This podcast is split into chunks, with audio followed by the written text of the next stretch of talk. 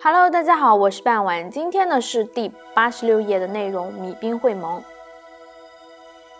第二次米兵会盟的起因是因为晋国、楚国、齐国、秦国等春秋时期的强国都想再一次米兵，于是呢，宋国大夫项须为第二次的米兵积极进行了外交活动。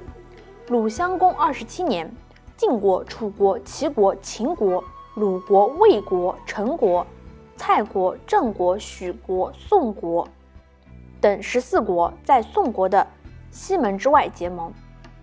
弭兵盟会召开后，国与国之间的战争呢大为减少。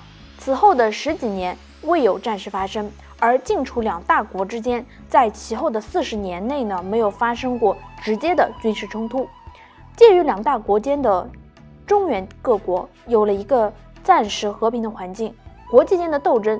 就转入各国内部斗争，各国内部贵族之间为斗争需要，在政治经济上都采取一些适应历史潮流的新措施，这样就使得旧的政治制度和经济制度逐渐被新的制度所取代。